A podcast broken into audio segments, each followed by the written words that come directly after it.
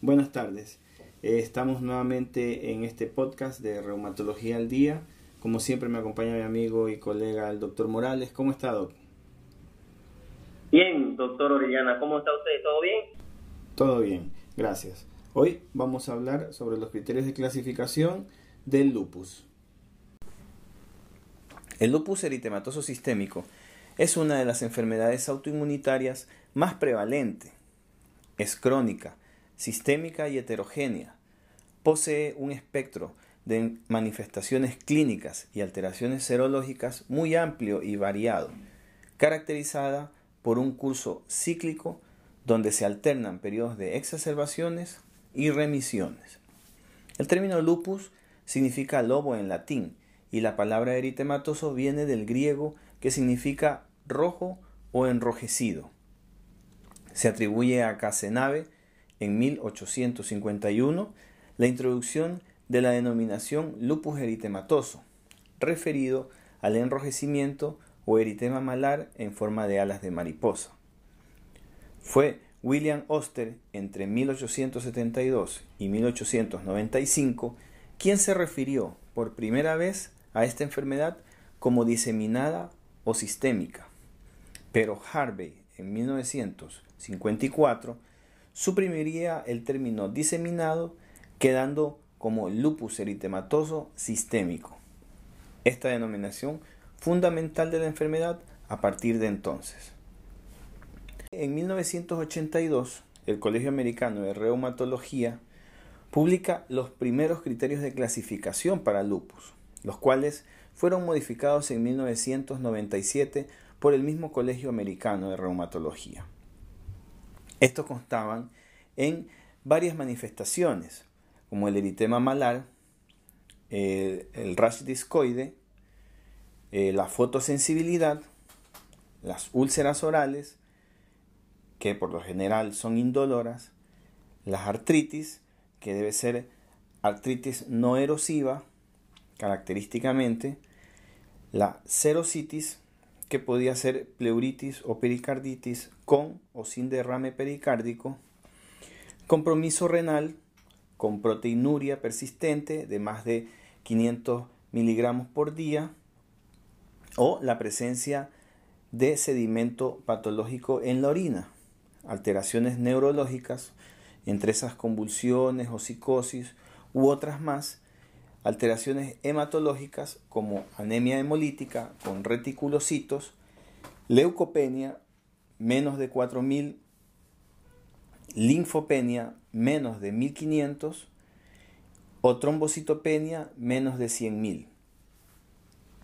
Alteraciones inmunológicas también los tomaba en cuenta en esta clasificación como el anti-DNA positivo, el anti-SMIT positivo o anticuerpos antifosfolípidos positivos basado en las anticardiolipinas IgG IgM a títulos medios o altos o el anticoagulante lúpico. También tomaba en cuenta los anticuerpos antinucleares positivos. Para la clasificación del lupus eritematoso sistémico son necesarios cuatro de estos 11 criterios ya mencionados. En el 2012 se publicaron nuevos criterios de clasificación de SLIT. Los criterios de clasificación de eh, del 2012 incluyen criterios tanto clínicos como criterios inmunológicos.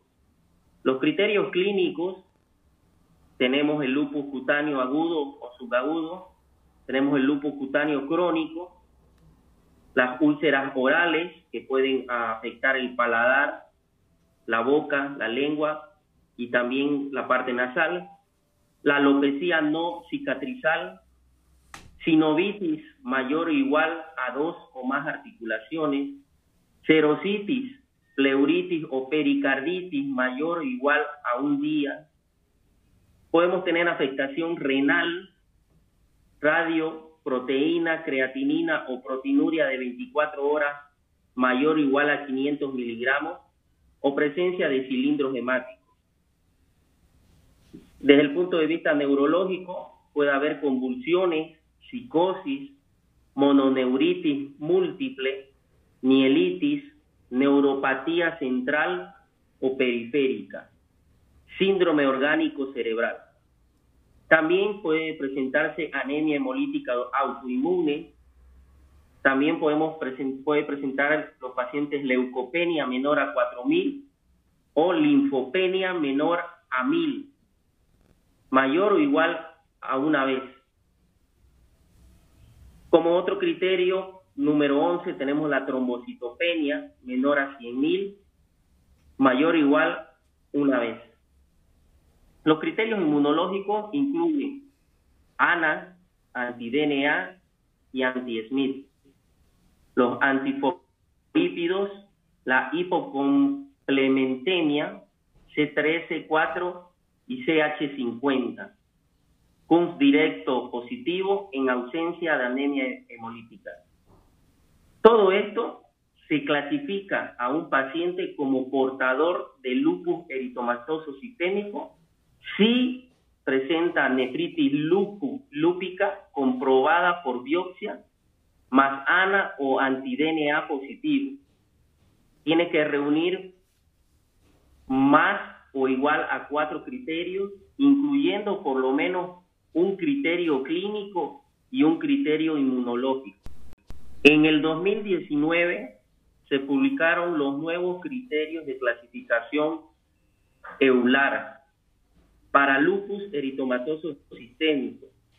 Incluyen antinucleares positivos al menos una vez como criterio de entrada obligatoria, seguido de criterios aditivos ponderados agrupados en siete dominios clínicos y tres inmunológicos, con una puntuación entre 2 a 10 puntos.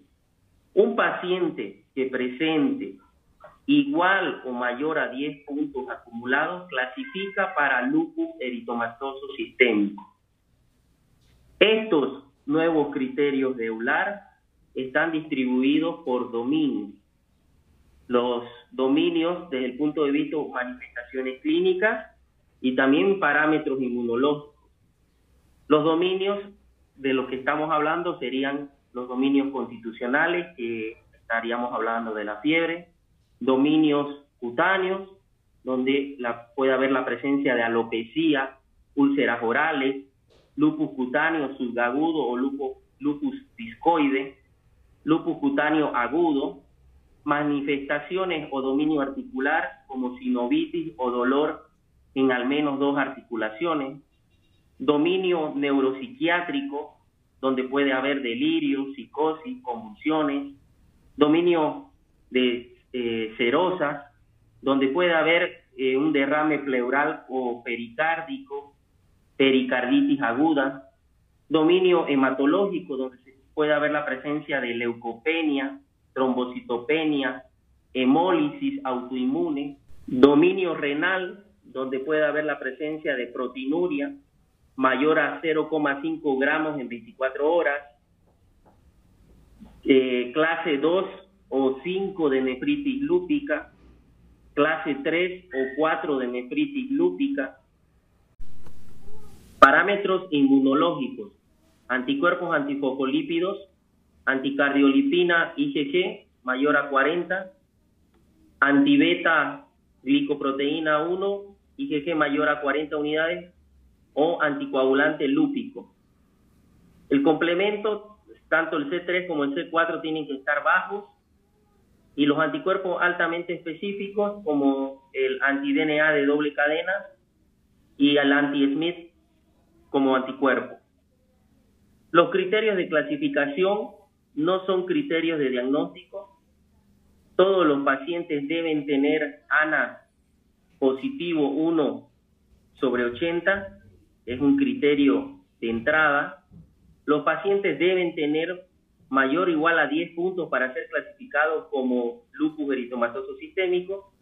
Los puntos solo se pueden contar si no hay una causa más probable. Solo cuenta el criterio más alto en una categoría dada. La clasificación de lupus eritomatoso sistémico requiere puntos de al menos un dominio clínico. Estos nuevos criterios de clasificación del EULAR del 2019 son más sensibles y específicos, ya que han demostrado que su sensibilidad es similar pero su especificidad es superior a los criterios de SLIC del 2012.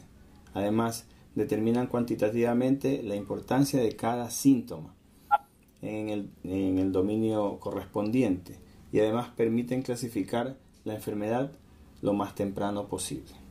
Y bueno, eso fue una mirada hacia los criterios de clasificación actuales del lupus y bueno, agradezco al doctor Morales por acompañarme nuevamente y eh, nos veremos en otra entrega.